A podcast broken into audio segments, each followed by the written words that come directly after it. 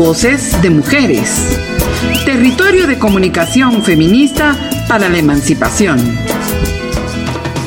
Estamos siempre desde este programa levantando la voz para plantear nuestros desacuerdos, nuestras inconformidades y nuestras denuncias. El tema que está acaparando la atención hoy por hoy es el tema de la violencia que está siendo ejercida hacia mujeres y hacia niñas y a niños eh, recordemos que la violencia es una situación cotidiana, ah, ahora está como primera plana en muchas noticias, en muchos noticieros, sin embargo, este es un flagelo que está sufriendo la sociedad guatemalteca, las mujeres, las niñas y los niños de estas sociedades de hace mucho tiempo.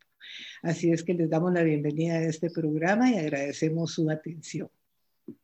Hoy en la mañana vamos a estar con ustedes.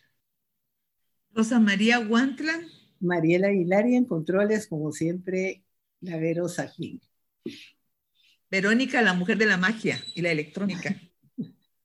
Verónica, nuestra salvadora. Muy bien, entonces vamos a pedirle a Rosa María que nos hable sobre el tema que vamos a estar tratando el día de hoy. Por favor, Rosa María.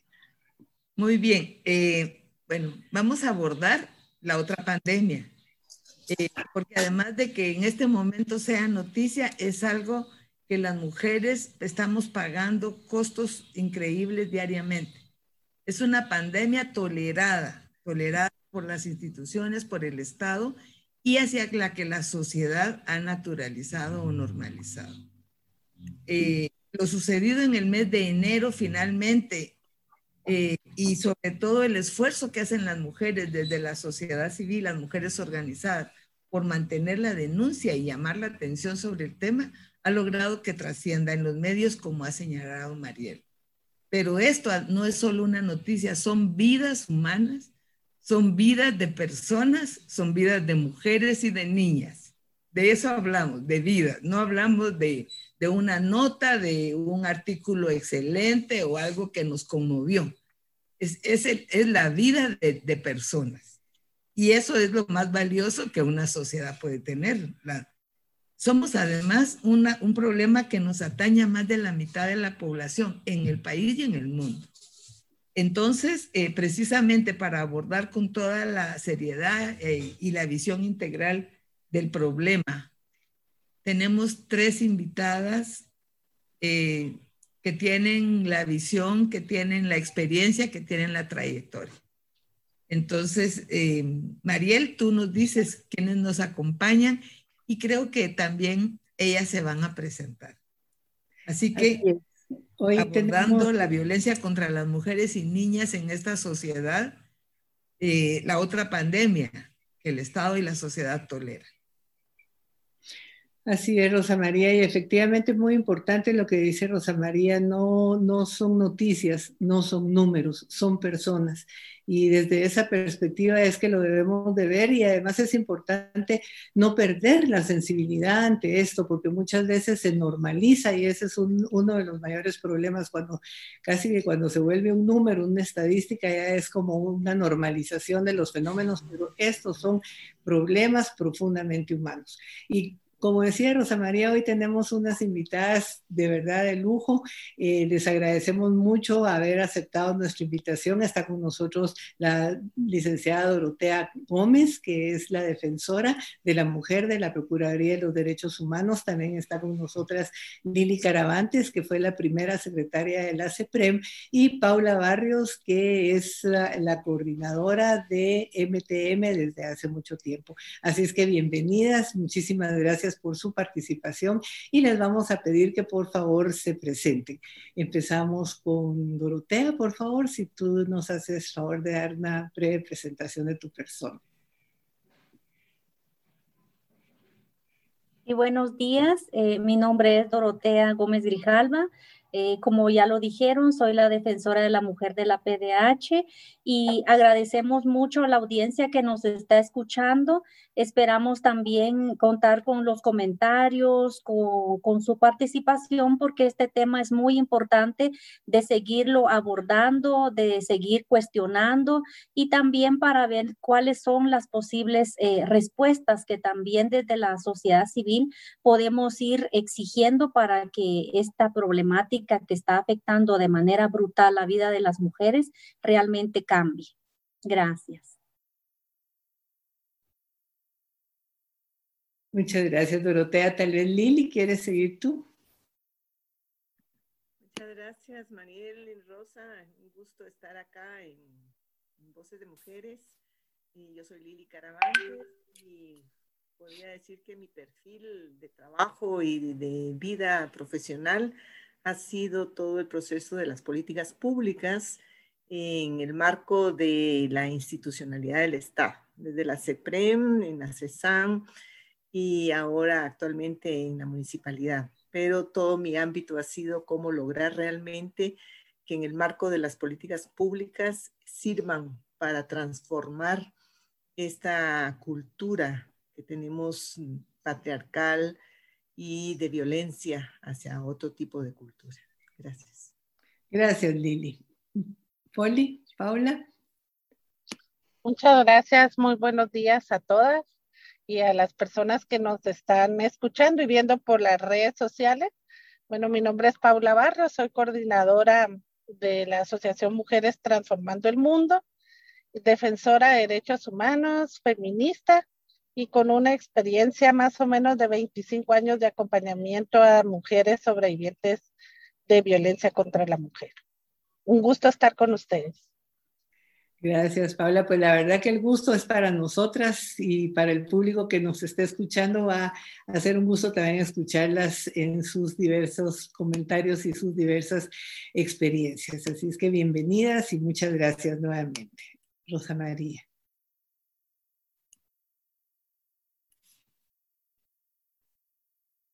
El micrófono, luego se me va. Eh, bien, empezamos con el tema para, porque vamos a tener eh, también eh, al final, unos 15 minutos antes de cerrar el programa, vamos a tener la participación de María Eugenia Solís, quien nos tiene información muy importante sobre el estado en que se encuentra el, el caso de María Isabel Vélez Franco. Lo vamos a abordar dentro de unos minutos. Gracias, eh, María Eugenia, por acompañarnos también. Bien, defensora, licenciada Gómez. Desde hace años eh, se viene reportando que hay una tendencia a la baja en las muertes violentas y eso lo reportan los gobiernos como un éxito de sus políticas de seguridad y de prevención. Pero este mes, este año, enero, rompió récords en cuanto a violencia contra las mujeres. Em, quisiéramos saber cómo lo, cómo lo ve, qué, qué opina y también, eh, según algunos expertos, nos dicen que en los meses de enero de cada año generalmente hay un repunte. Claro, no como el de este año. Entonces, eh, ¿nos podría dar su opinión al respecto, por favor? Sí, eh, lo que hemos podido analizar desde la Defensoría de la Mujer es que realmente esos datos no reflejan la realidad que realmente está pasando en Guatemala, porque acuérdense que también hay un subregistro y también es importante diferenciar entre lo que es muerte violenta de mujeres y lo que son femicidios. Creo que eso es fundamental tenerlo muy claro. Los femicidios no han eh, disminuido en este país y, y pues aunque los especialistas digan que en enero se da esa tendencia de que hay un aumento en los casos de femicidios o muertes violentas, la verdad es de que lo que nos debería indignar y nos debería de dar rabia es que esto se sigue dando. No debería de haber ningún día, ninguna hora, ningún mes en el año que fallezca, que, que sea asesinada una mujer por, por misoginia, por el machismo, por el odio que se le tiene hacia ella por el hecho de ser mujer. Y yo creo que Eso es lo que nos debería de preocupar. De acuerdo a lo que hemos podido observar durante estos últimos dos años en que yo he estado al frente de la Defensoría de la Mujer, es que los niveles de impunidad se han profundizado, sobre todo en los casos de mujeres que acompañamos desde la Defensoría de la Mujer durante el, año pasado, desde marzo a, enero de este año, eh, cada vez los niveles de impunidad son mucho más profundos, los agresores actúan con, con, mayor eh, impunidad y también eh, creemos que es porque hay una respuesta demasiado débil de parte de las instituciones de justicia. Vemos en muchos casos también una inoperancia respecto a las denuncias de las mujeres, eh, de, débiles acciones en cuanto a la investigación criminal y también a la prevención de este problema. Desde nuestro punto de vista, ese es uno de los principales problemas problemas en Guatemala. Y creo que, como insisto, la verdad es de que debemos de, dar ese salto y, dejar de enfocarnos en los números y enfocarnos cada vez más en el impacto negativo que es estos índices de violencia tienen en contra de la vida y el ejercicio de los derechos humanos de las mujeres.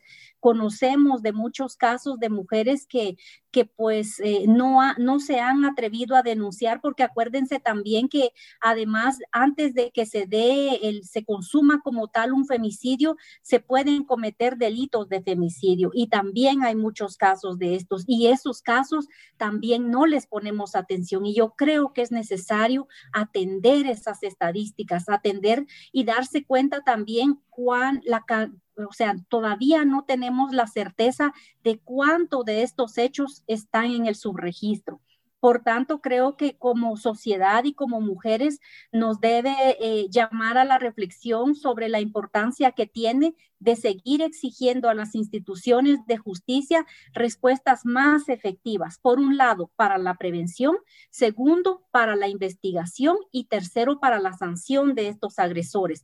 Y también es necesario que las, al frente de las instituciones hayan autoridades competentes, idóneas y capaces que tengan esa posibilidad de dar respuestas efectivas a estas demandas de las mujeres. Es indignante que las niñas tengan que salir a las calles a exigir justicia cuando el tiempo, ese tiempo lo deberían de dedicar para jugar, para recrear, para crear y no para eso, no para pedirle al Estado que por favor les garantice la seguridad. Y eso ya nos debería también de poner cada vez más, eh, estar más alertas y, y ver también que esto nos refleja que desde este es un ejemplo y es un reflejo de cómo desde el 2012 para acá ha habido una, una tendencia también en la administración del Estado a debilitar las instituciones a favor de los derechos humanos de las mujeres. Se desmanteló y se debilitó a la CONAPREVI, se ha debilitado a la CEPREM, hay cada vez menos recursos asignados al Ministerio Público y a la OJ, que son instituciones responsables también de garantizar la justicia a las mujeres. De acuerdo a los monitoreos que hemos realizado como Defensoría de la Mujer, eh, hay poco presupuesto asignado a la PNC que se encarga de la investigación criminal, que se encarga también de apoyar al MP para el trabajo que realiza con relación a las alertas y la Isabel Claudina y con relación a los femicidios y a las muertes violentas de mujeres. Es decir, hay una indiferencia de parte del gobierno central de asignar recursos suficientes para fortalecer a las instituciones encargadas de garantizarle la justicia a las mujeres, pero sobre todo una vida libre de violencia. Y eso es lo que, es. lo que está pasando en este país. Muy bien. Gracias. Gracias a usted, Dorotea. No sé si Lili o Paula quisieran comentar algo muy brevemente respecto a este dato de, de las estadísticas o de, las, de, de, los alertas que nos hacen en relación a, al aumento de cifras en enero.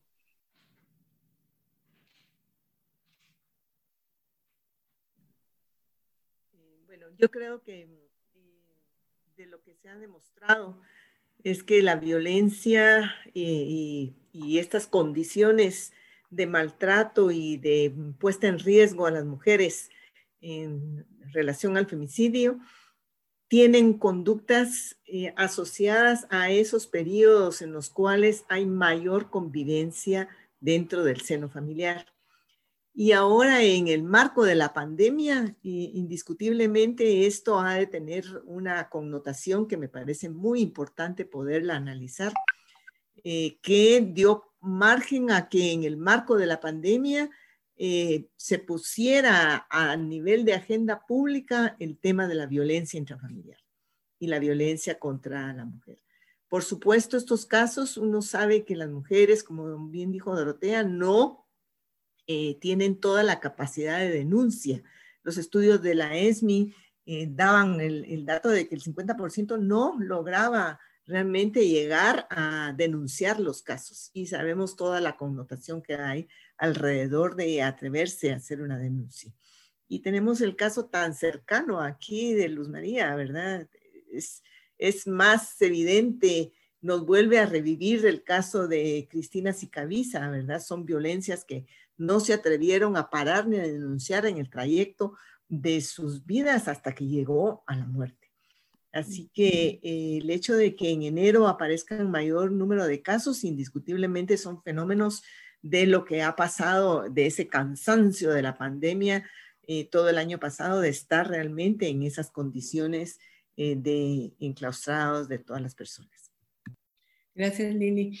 Es muy importante esto de la denuncia y en relación a eso quisiéramos pedirle a Paula si nos puede mencionar, sobre todo para que nuestra audiencia esté más informada, cuáles son las instancias dentro del Estado que están destinadas a la atención a las víctimas y desde la perspectiva de, tu experiencia eh, al frente de MTM, ¿cómo valoras el funcionamiento de estas instancias oficiales o gubernamentales?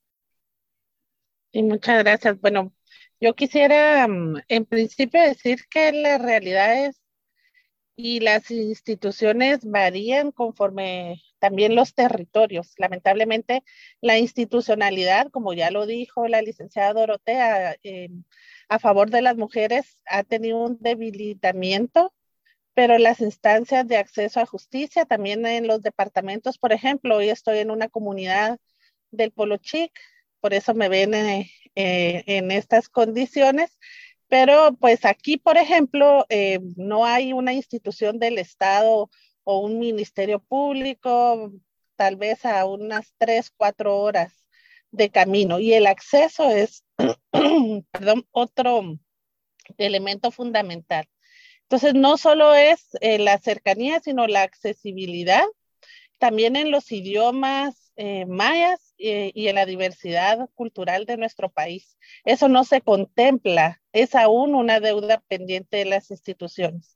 ¿Qué instituciones tenemos? Pues el Ministerio Público, que en este momento es importante mencionar, está trabajando por turnos, así que el, si bien tenía una eh, carga pues bastante alta en cuanto a procesos, em, los diferentes fiscales y las, las, diversas fiscalías hoy trabajando por turnos em, atienden a mucho menor eh, cantidad de personas. Yo podría decir que tal vez atenderán un 40% de lo que se atendía previo a la pandemia.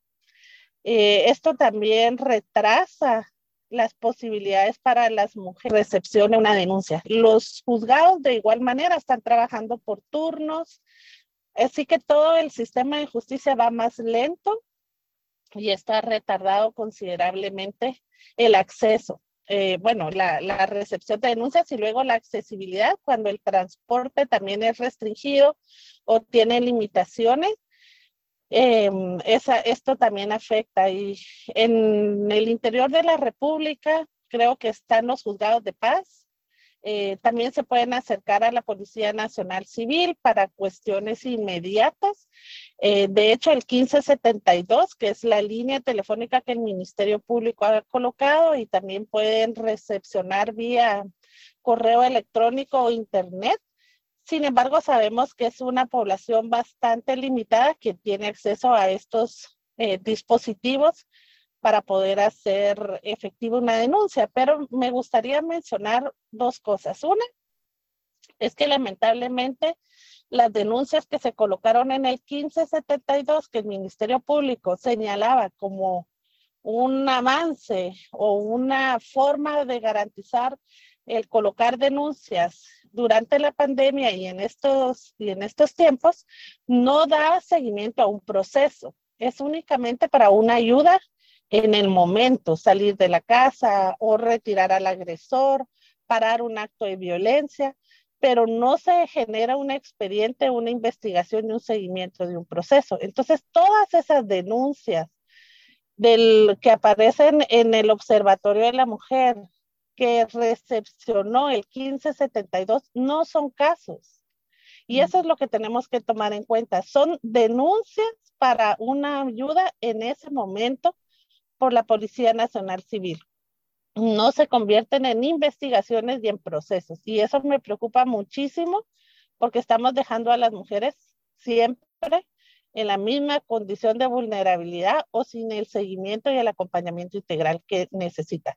Y lo otro que quisiera mencionar es que nuevamente los operadores de justicia y en este caso la fiscal general, pues eh, con todas las instancias, organismo judicial, instituto de la víctima, que ahora eh, pues es una institución que esperamos pronto tenga una capacidad a nivel nacional para poder acompañar a víctimas y sobrevivientes, pero pues establecen a nivel de centralizar nuevamente en la capital un modelo de atención y se va a colocar en la verbena.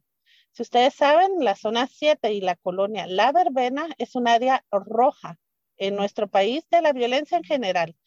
¿Qué condiciones de seguridad se les eh, garantiza a las mujeres para colocar ahí sus denuncias y también para el personal que labora en estas instituciones, que tienen turnos de 24 horas o que salen o, recepcionan personas a la medianoche, en la madrugada, a toda hora, incluso en los horarios de tráfico de hora pico, cómo ellos han evaluado la accesibilidad para las mujeres en un servicio esencial que es las denuncias. Entonces, eh, lamentamos mucho que no se fortalezcan los modelos que ya existen, que cada eh, eh, pues, nueva administración quiera implementar un nuevo modelo en vez de fortalecer lo que ya hay. Eso debilita la recepción de denuncias y bueno, coloca a las mujeres también en una condición de cómo van a hacer para llegar a la verbena y luego cómo se garantiza que sea un traslado seguro y que las mujeres eh, se sientan en la confianza para poder salir o entrar a estas instituciones que si bien la intención es buena, también tenemos que tomar en cuenta todos estos elementos. Em, pueden llamar también a la Procuraduría de Derechos Humanos. Eh, por supuesto, la licenciada Dorotea nos va a dar los datos. Recepcionan denuncias también. Eh, el Ministerio Público cualquier fiscalía, el juzgado de paz tiene la obligación de prestar auxilio en los territorios donde no tenemos fiscalías y la Policía Nacional Civil. Y eh, donde no hay nada de esto, ¿verdad? Lamentablemente hay muchas comunidades que no cuentan con la institucionalidad, pues hay que acudir con las autoridades comunitarias, que son los COCODES, que muchas veces no les hemos dado la relevancia que tienen para prevenir y atender casos de violencia contra la mujer. Eh, Paula, muy importante lo que has dicho sobre los COCODES, porque esa es la, autoridad más inmediata a la, a la, a la, a la, a la casa, al lugar en que habitan las mujeres. Y eso es bien importante que se tomen en cuenta para todos los programas y apoyos que se están haciendo para la prevención de la violencia. Muchas gracias. Y ahora yo quisiera preguntarle a la doctora Caravantes, eh, en base a la experiencia que tiene ahora por su participación en las instancias de autoridad del municipio, entendemos que el municipio es el territorio en que se desenvuelve nuestra vida y que la autoridad municipal es el papel, rol que puede jugar es muy importante en el asunto de la prevención y de la atención a la violencia contra las mujeres. Em, desde tu experiencia y tu visión, eh, doctora Caravantes, ¿cómo es lo que, cómo se está abordando esto en el, en el municipio de Guatemala? Eh, bueno, está la municipalidad y tiene un avance importante en términos de tener ya una política eh, de la mujer, una política que permite eh, que la dirección de la mujer al, que fue elevado el, rango de la Oficina Nacional de, las oficinas que tenía antes, eh, pueden ahora contar con acciones en el marco de tener una política específica para eh, todas las mujeres durante todo su ciclo de vida en el municipio. Pero adicionalmente a esto, se tiene eh, a la municipalidad incluida dentro de esta coordinación interinstitucional a la que hacía alusión Paula, que el Instituto de la Víctima ha impulsado con este modelo de atención interinstitucional, que tiene, yo diría, una diferencia con, los, con eh, las otras acciones que se han hecho en donde se ha tratado de coordinar a la institucionalidad pública para una respuesta eh, adecuada a la condición de la violencia que viven las mujeres. Y sin embargo, en esta tiene una modalidad de tener una sede, como lo dijo Paula ahí en la zona 7, en donde están ubicadas las representaciones de todas las instituciones. Esto eh, está sobre la tesis de que puede facilitar mucho más que las mujeres no tengan que estarse trasladando de institución a institución, sino que en un solo espacio tienen las personas eh, vinculantes con la institución para atender a las mujeres. La municipalidad tiene casas de la mujer que ha puesto ahora a disposición en ese marco de ese modelo para la atención de las, eh, de las denuncias y la atención de las mujeres. Y además de esto, y la municipalidad también ha aprobado recientemente el plan contra el acoso sexual, que me parece muy importante porque eh, creo que es dimensionar el continuum de la violencia, desde esa condición de acoso hasta el femicidio, ¿verdad? Pasando por todos sus diferentes estadios y manifestaciones y diferentes modalidades. Adicional, este, este plan contra el acoso sexual en el marco de lo local y me parece que es muy importante. Y al igual que tiene una línea, la línea 100 también de llamada telefónica para los casos eh, de la denuncia. Entonces, mm, esto es lo que la municipalidad está involucrándose en este modelo que está impulsando el Instituto de la Víctima.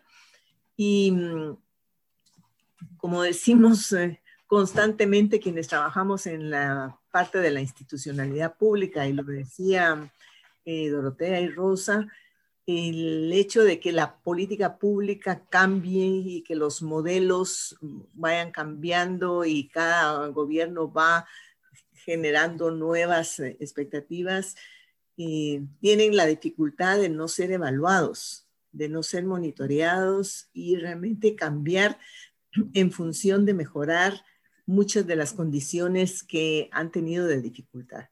Acordémonos que el Estado es un Estado patriarcal y que es una contrafrenta al propio Estado el, el poder tener una acción que vaya orientada a transformar su institucionalidad, sus bases conceptuales en las cuales está rigiendo su normativa, a cuestionar muchas cosas que están de sustrato en el propio Estado, eh, al estilo Gramsci, que sostiene esta condición de eh, dificultad para realmente dar una respuesta adecuada a la situación de la violencia. Y yo creo de que la municipalidad y el poder local, que muy poco atención le podemos a la importancia que tiene el poder local en la construcción de ciudadanía, en la construcción de, en la cotidianidad, una cultura de paz, a crear las condiciones que para que limiten esa violencia, como lo que está haciendo ahora, pero además a impulsar una cultura de no violencia, un respeto a ese, esa otredad, a ese otro, eh, con el cual se atiende de esa manera. Y esta, esta condición son parte de los desafíos y de los retos que tiene el poder realmente responder de una manera más eh, eh, no solo reactiva a las condiciones de la violencia, sino transformadora de esta condición que vivimos normalizada ahora.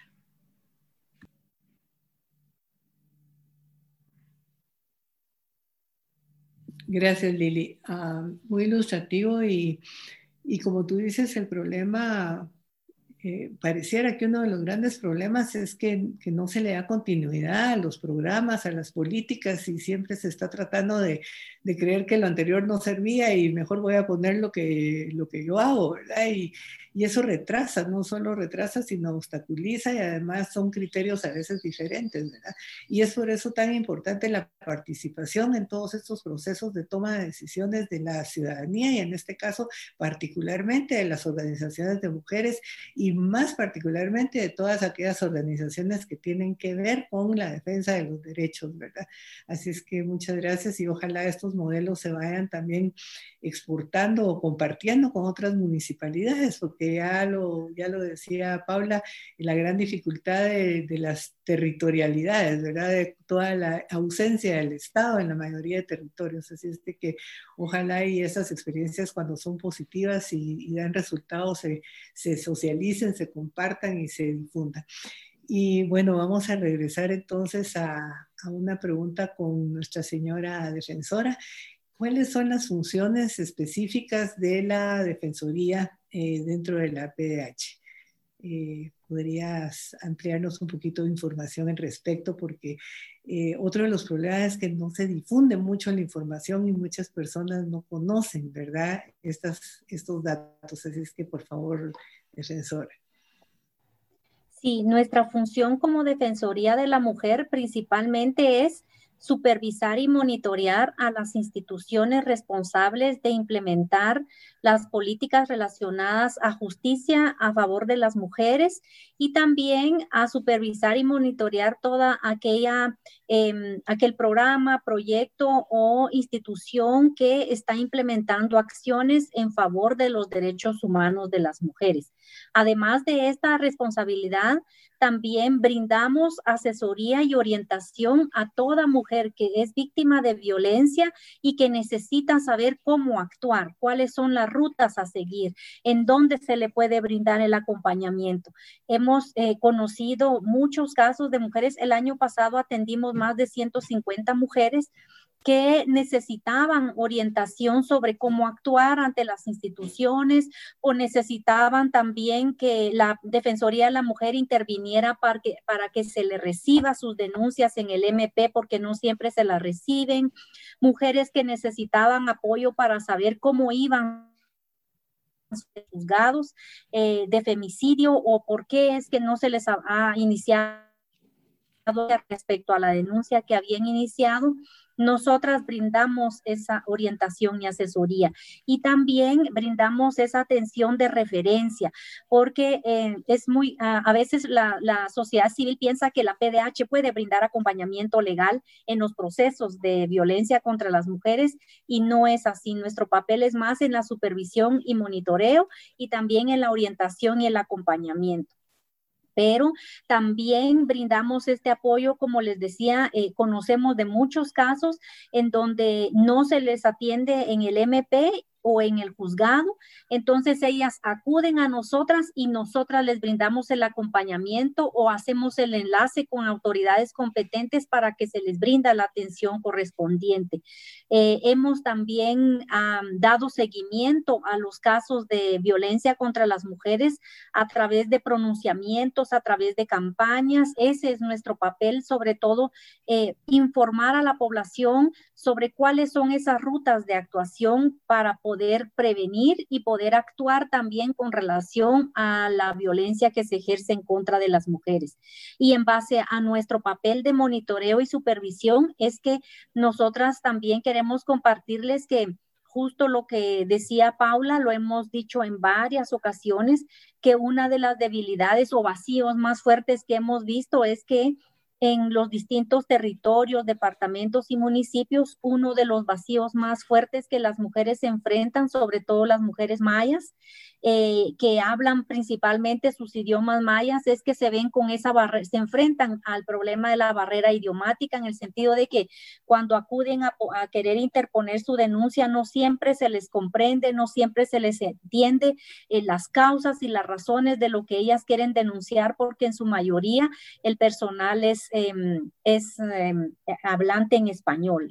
por ejemplo, en el caso del MP, la mayoría del personal que atiende en las fiscalías de la mujer habla el español y en, las fiscalías de distrito y también de municipio nos hemos dado cuenta que uno de, los vacíos que cuentan las mujeres es eso. Y pues a veces también nos ha tocado buscar apoyo para que se le brinde a esas mujeres eh, esa atención en el idioma que ellas necesitan. Y también nos hemos pronunciado, por eso es que eh, una de las nuestras verificaciones que hicimos recientemente en el mes de enero fue esa decisión que tomaron de trasladar la, el MAI a, a la verbena. Y también es una de nuestras preocupaciones porque si para las mujeres ya es un riesgo, un riesgo es tomar la decisión de ir a denunciar pero también eh, manifestamos en nuestro comunicado eh, respecto a la verificación que el hecho de trasladar el modelo de atención a la verbena coloca en mayores riesgos a las mujeres de no denunciar, porque muchas mujeres, eh, no, no todas las mujeres van a tener acceso a pagar un Uber o a tener un taxi privado o un vehículo para llegar a ese lugar. Y entonces por eso insistimos en que nosotras hacemos recomendaciones de qué son, cuáles son los aspectos que te tendrían que fortalecer para, para continuar avanzando en lo que ya se hizo y hemos recomendado, eh, hemos insistido en recomendar que es importante fortalecer otra vez, yo insisto en esto, fortalecer a la CONAPREVI, fortalecer a los centros de apoyo integral a mujeres sobrevivientes, porque esos centros de apoyo integral tienen la metodología para acompañar, como lo dice la palabra, de manera integral a las mujeres. No son nada más albergues para que las mujeres vayan y se queden 15 días y luego vuelvan otra vez a enfrentar esa realidad tan difícil que es la violencia contra las mujeres, sino en esos centros de apoyo integral para mujeres sobrevivientes de violencia se les brinda todo ese acompañamiento que el Estado no da, ese acompañamiento legal, psicológico, médico y de trabajo social para que ellas salgan mucho más empoderadas y saber también cómo seguir los procesos que tienen en las instituciones con relación a las denuncias o a, sus audiencias relacionadas a casos de violencia contra las mujeres. Nuestro papel también es apoyar en muchas veces a la Dirección de Educación y Promoción para impulsar eh, procesos de sensibilización y de formación relacionado a los derechos humanos de las mujeres, porque necesitamos también seguir hablando de ello.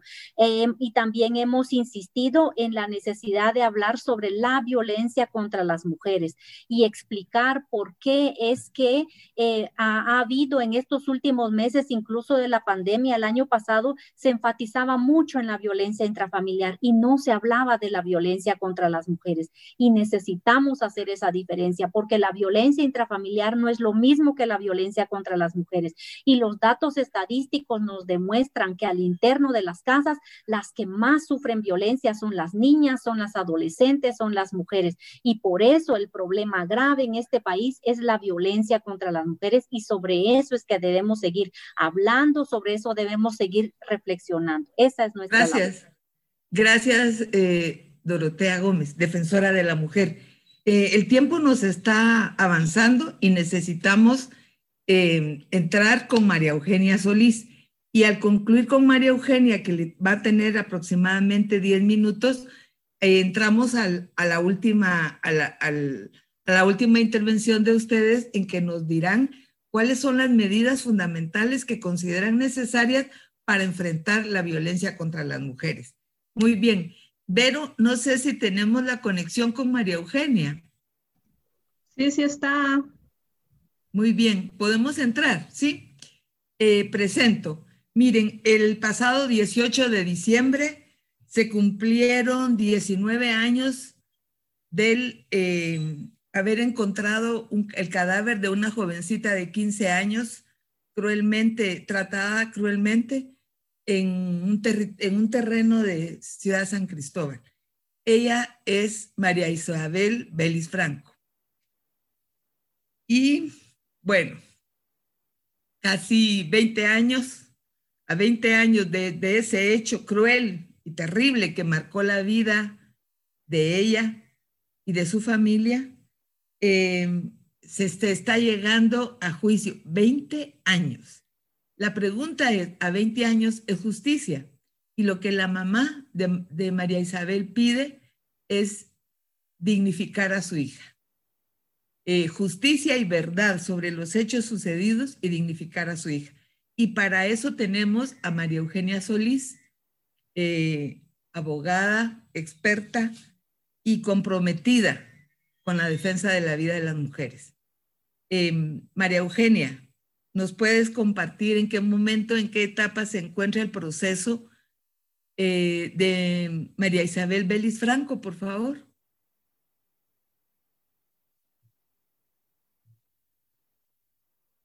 ¿Sí? ¿Se pudo hacer la conexión? Sí, Maru, por favor, enciende tu micrófono.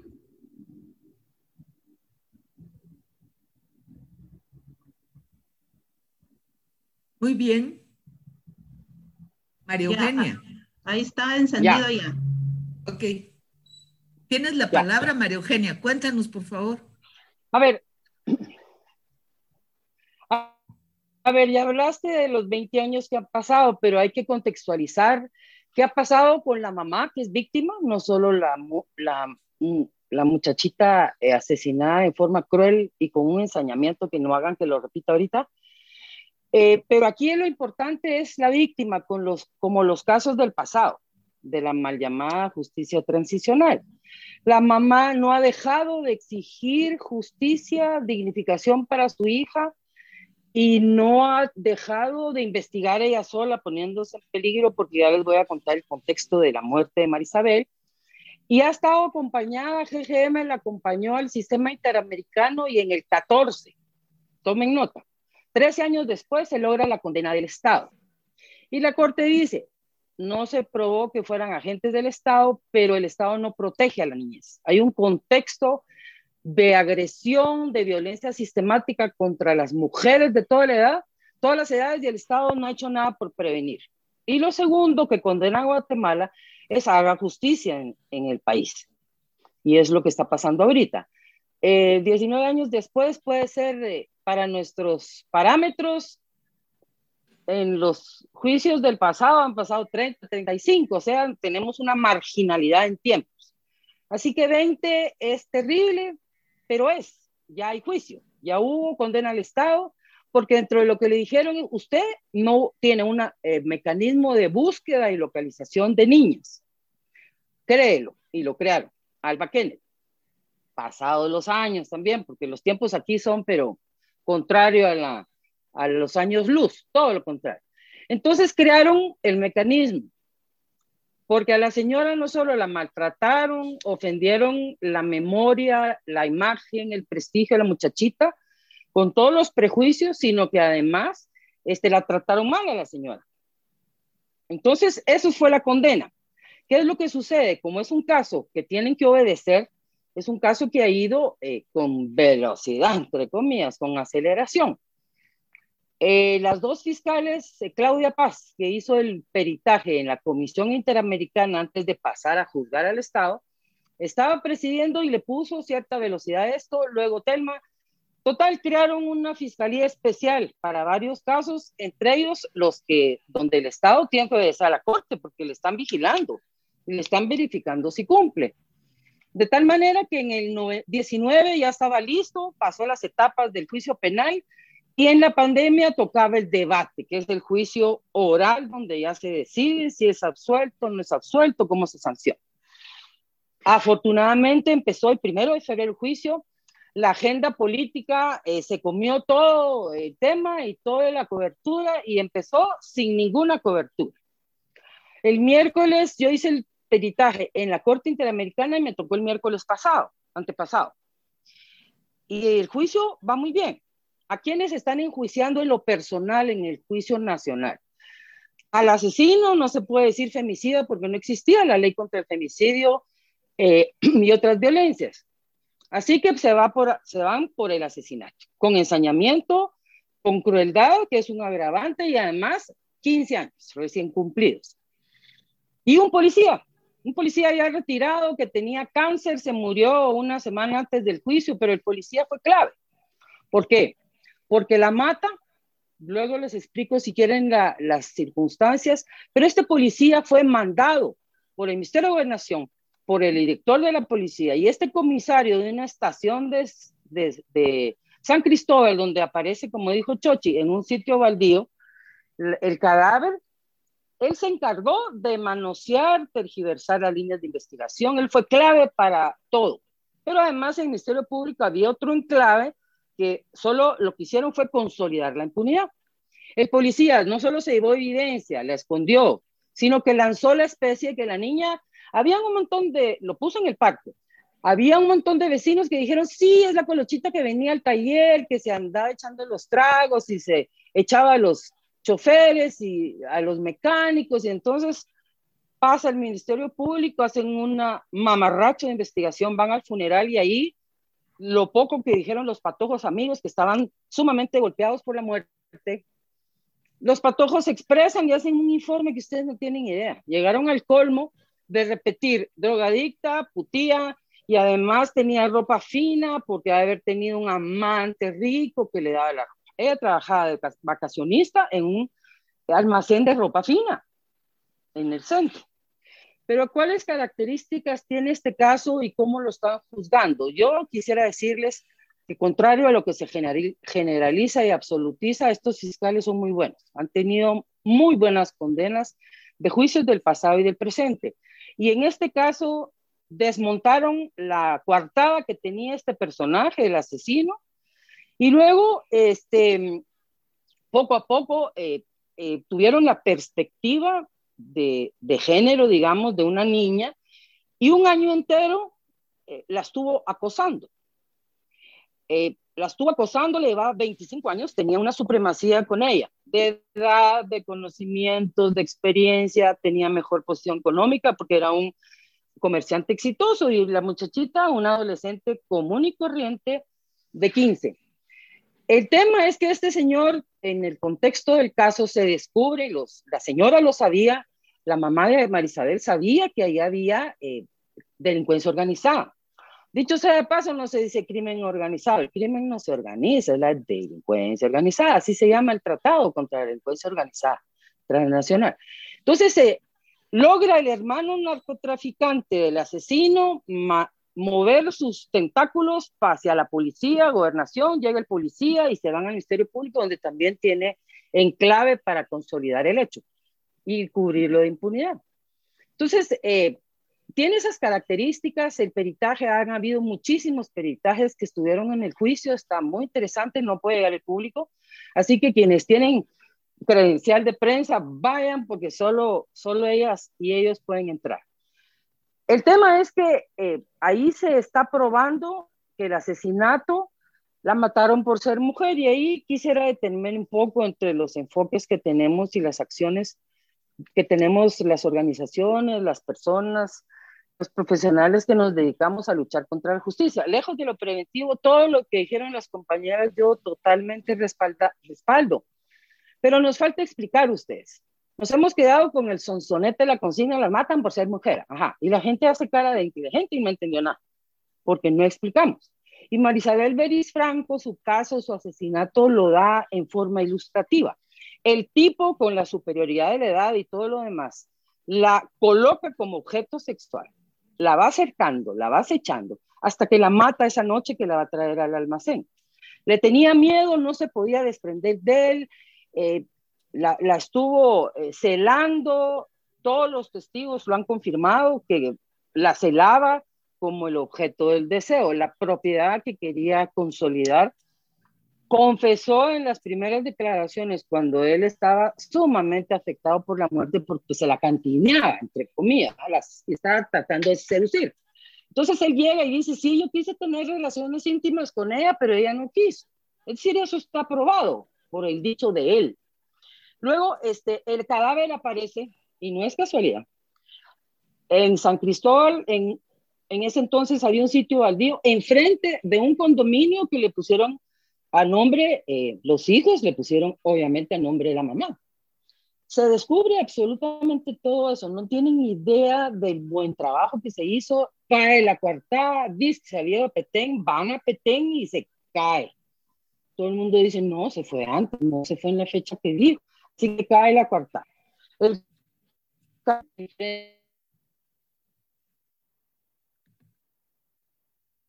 Tenemos problema de comunicación, María Eugenia. Muy bien. Eh, muy interesante. se escucha bien. Yo creo que ya estamos en el tiempo. Eh, tal vez uh, lo que... La forma de... María Eugenia. ¿Escucho? Sí, ahorita sí. estamos sobre el tiempo, María Eugenia. ¿Nos podrías decir concretamente, este miércoles, qué audiencia hay en el juicio?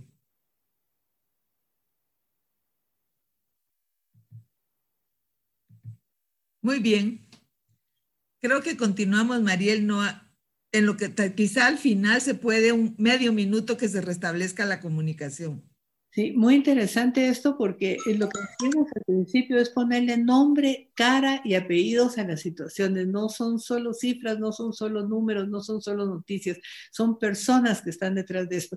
Y vamos entonces a pedirle a nuestras invitadas, después de escuchar esto y escuchar sus experiencias, que nos digan cuáles creen ustedes que son las cosas más importantes, más urgentes que se deben de hacer hoy para detener esta violencia que está azotando, como ya se dijo, de manera tan cruel y tan despiadada a mujeres, niñas y niños. Así es que les damos la palabra en el orden que han intervenido y discúlpenos de verdad por las presiones del tiempo, pero ustedes saben lo que es esto. Eh, licenciada Dorotea, ¿qué nos puede decir así muy concretamente? Pues las acciones más urgentes es que las mujeres nos sigamos organizando y pronunciemos y nos y exijamos justicia y respuestas efectivas de parte del Estado, que también eh, exijamos porque se modifiquen los contenidos educativos para que esos contenidos educativos de verdad transformen esta cultura machista, esta cultura patriarcal y esta tendencia también a reducir la vida y los cuerpos de las mujeres en objetos sexuales. Necesitamos cambiar eso. Necesitamos exigir que el contenido educativo envíe mensajes que dignifiquen la vida y el cuerpo de las mujeres de todas las edades en este país. También necesitamos de acciones urgentes que se sigan fortaleciendo las instituciones a favor de la justicia especializada y sobre todo que se exija que se le asignen mejores presupuestos para que den respuestas mucho más efectivas. Como lo decía Maru, han habido avances, pero son insuficientes y necesitamos que esas respuestas sean efectivas en todo el territorio nacional y que estén descentralizadas. También otra de las acciones urgentes es que cada vez las mujeres rompan el miedo y denuncien y acudan a las instituciones. Si en el MP no las atienden, que llamen a la PDH. Si en la PDH no las atienden, que busquen a organizaciones de mujeres, que busquen apoyo y esas organizaciones las van a ayudar a canalizar la denuncia. Y si no quieren denunciar, que lo compartan con las organizaciones de mujeres para que ellas les ayuden también a romper con el círculo de la violencia. Pueden llamar a la PDH al 1555, que es un número telefónico en donde se atiende las 24 horas del día y necesitamos, de, otra de las acciones urgentes también es exigirle al Estado que fortalezca la institucionalidad a favor de las mujeres, que eleve la CEPREM a Ministerio de la Mujer y que asigne los presupuestos a PNC, a INGOV, al MP y a LOJ para que haya mejor em, servicio en todo el país, más profesional competente, más profesional sensibilizado y capacitado en derechos humanos de las mujeres. Gracias, licenciada Lili, ¿qué nos puedes decir? Yo creo que le tocaba a Paula. Sí, lo que pasa es que ya no miro a Paula, está ahí. Acá estoy. ¿Estás ahí? Sí, muchas gracias. Aquí estoy. ¿Me escucha? Sí, ajá, ya. Gracias. Bueno, yo solo sumándome a lo que la licenciada Dorotea ya nos menciona, creo que además de una institucionalidad que operativice y, actúe eficazmente, em, bueno, y las agencias de justicia, eh, que también que apliquen la justicia pronta y que sean ejemplares, eh, digamos, ejemplificativas las sentencias para que esto, esta violencia contra las mujeres deje de suceder, también creo que a nivel de la sociedad hay mucho por hacer y creo que esta indignación se debe convertir en acciones concretas. Todas las personas, hombres y mujeres, debemos entender, profundizar de dónde deriva la violencia contra las mujeres y qué podemos, eh, cómo podemos ser parte para prevenir y erradicar la violencia contra las mujeres.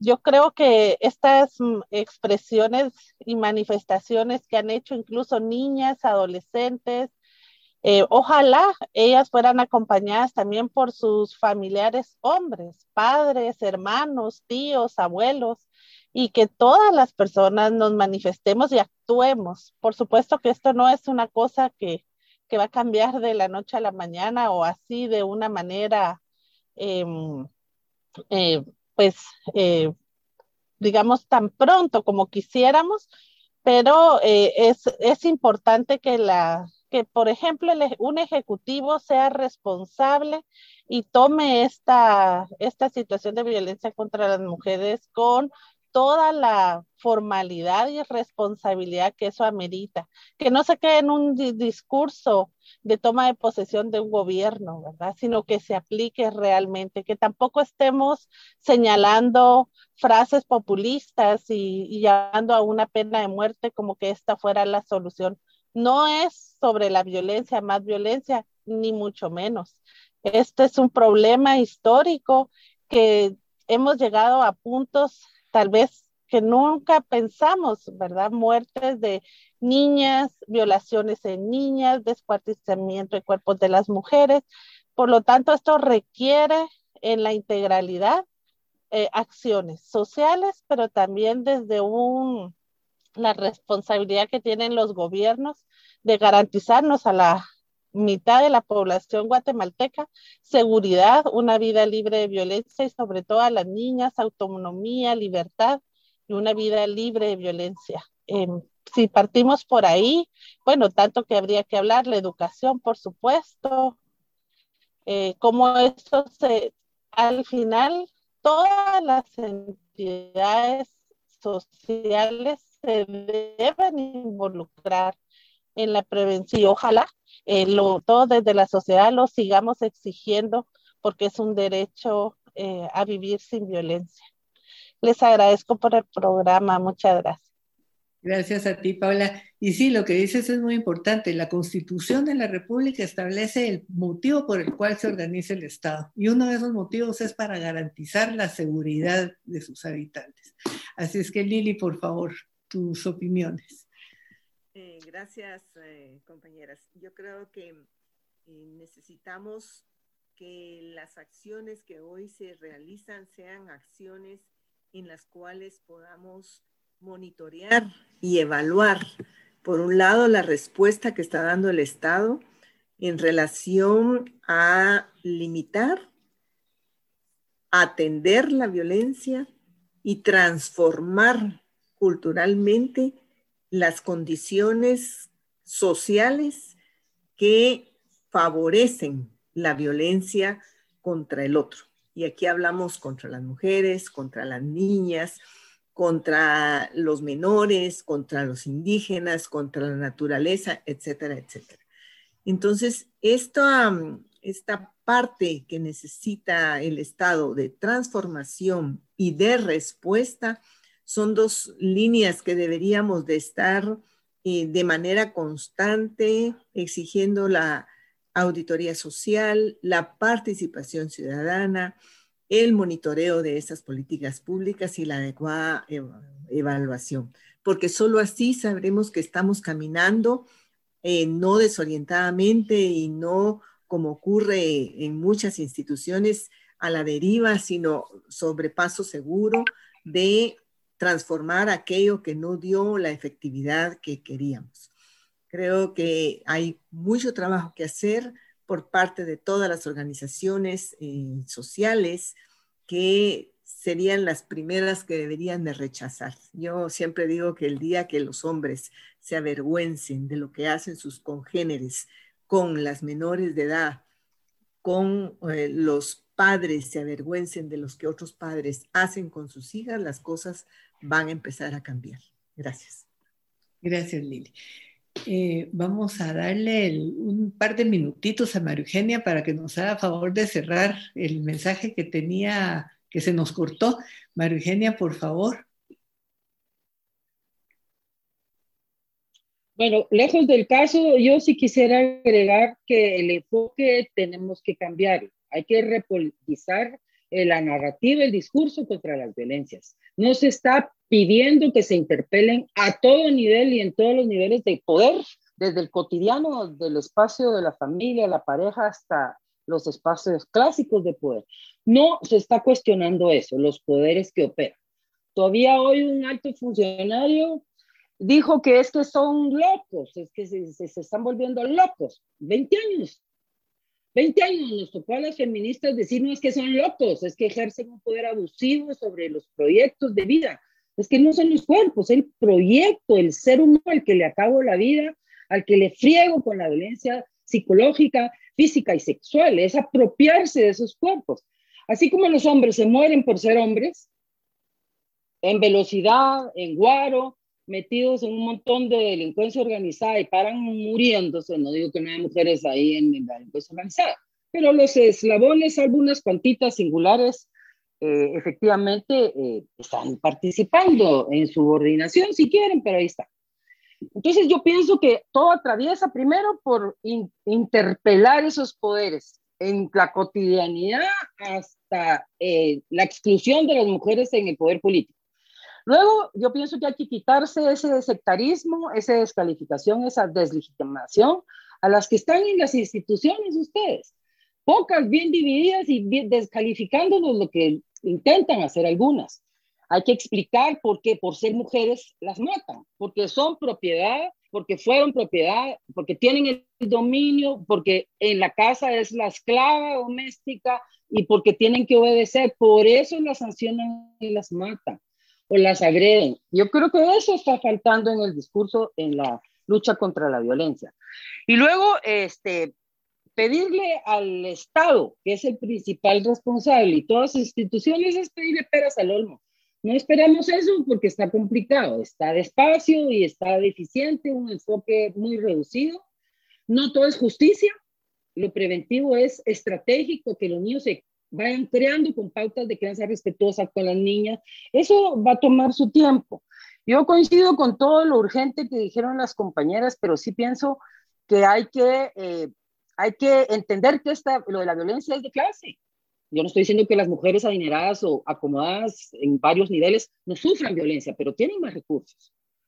Las áreas precarias, las áreas abandonadas por un Estado que no cumple con nada, porque además no está el Estado para proteger. Si lo creímos, pues no tuvieron clases en derecho, pero el instrumento, el derecho y el Estado es un instrumento de clase. Entonces, eh, hay que entender que hay incapacidades del Estado, pero tenemos que hacer porque se difunda esa interpelación y luego de la interpelación se tomen medidas cotidianas en todos los niveles para ir reduciendo hasta eliminarla. Eh, me parece que es sumamente importante entender también que eh, al mismo tiempo que estamos en esa lucha, se está agravando este capitalismo salvaje, se está agravando el racismo porque nada se está haciendo, se está agravando las condiciones materiales. Dicta medidas de la pandemia, ¿con qué agua? ¿Y con qué instrumentos voy a tener yo el control sanitario? Y la gente tiene que trabajar. Es decir, no se están enfocando eh, desde el Estado y los espacios clásicos de poder, no se están enfocando nada, nada lo vamos a tener que hacer nosotros ejerciendo ciudadanía, organizando y difundiendo. Y después, porque miren, es una laraca que la que se hace en los medios sobre todo. Ay, así de la indignación. Démosle causa a la indignación. Démosle causa a la indignación, interpelemos los poderes y además transformemos las prácticas, las pautas de crianza, la forma en que nos relacionamos. El manejo del conflicto, lo dijo Lili, no tenemos una sociedad que acostumbre negociar el conflicto hablarlo, desmontarlo poco a poco, todos cachimbazos, gritos, pero desde que lo crían a uno, pues. Entonces, claro que el mandato nuestro de las mujeres reproducir todas las pautas de creencia del patriarcado. Sí, pero, pero entonces detengámonos, veamos los pasados para no reproducir. Yo creo que eso, eso es un instrumento de ciudadanía que hay que controlar. Se dice, no, no las, a las niñas, no las violen, no pero hablemos de los derechos que tienen, no solo la, el derecho a vivir de violencia, Hablemos de todos los otros derechos y después la gente entiende que cuando yo mato, cuando alguien mata a una niña, no ve un ser humano, ve un objeto, un objeto de deseo, un objeto para vengarme, un objeto para sancionar a la mamá. Esas son las cosas que faltan en el enfoque.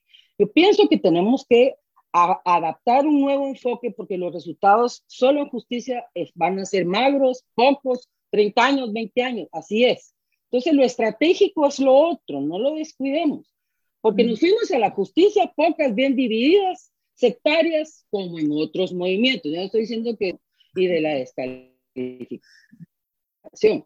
Pero nomás llegan a un puesto, la vean que ya se fue a la CEPREN, que a la, a la, peleando por la CEPREN cuando odiamos a las que están en el CEPREN, es que es como esquizofrénico. Y eso lo tenemos que reflexionar si queremos avanzar lo poco que nosotras podamos, todas las que estamos, todos los que están, en trata, en, en, todos los efectos, porque no importa si es delincuencia organizada, no importa si es el hombre que no lo, lo cortaron finalmente, no importa si es conviviente o el que se quiere apropiar de la muchachita, no importa eso, lo importante es ese poder excedido totalmente que el patriarcado le sirve y lo utilizan para agredir, para matar, para violar. Eso es lo que hay que desentrañar. La gente no viene por iluminación divina, mucha. Eso tenemos que platicarlo, tener un enfoque de ese tipo para poder lo estratégico avanzarlo. Gracias, María Eugenia. Efectivamente, todo lo que nos han aportado es muy útil y muy ilustrativo y nos tiene que llevar a la reflexión y a la acción.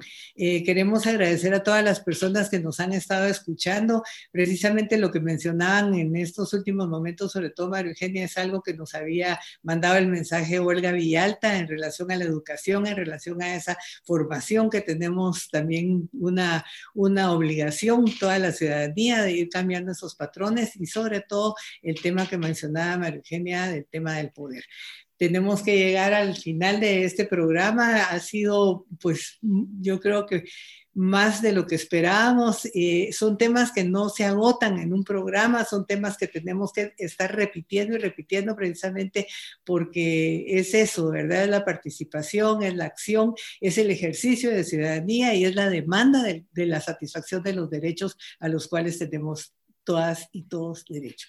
Bueno, eh, quiero agradecer nuevamente su, su, tiempo, agradecer su participación. Creo que vamos a seguir invitándoles porque la verdad que los temas quedan muchos puntos en el tintero. Y quiero anunciar que a partir de mañana vamos a estar transmitiendo a través de el de Radio Fejer en el 1420 de la frecuencia AM y así es que ahora vamos a recuperar otra vez nuestro programa de voces de mujeres de lunes a viernes. Les agradecemos su atención, les agradecemos, gracias Lili, les agradecemos sus uh, comentarios a todas las personas que nos escucharon y les esperamos mañana. Siempre seguimos transmitiendo por este medio a través de Facebook de Voces de Mujeres, pero ahora vamos a estar también presentes martes y jueves en la FEGER. Muchas gracias, que tengan una linda semana y muy buen día. Voces de mujeres. Territorio de comunicación feminista para la emancipación.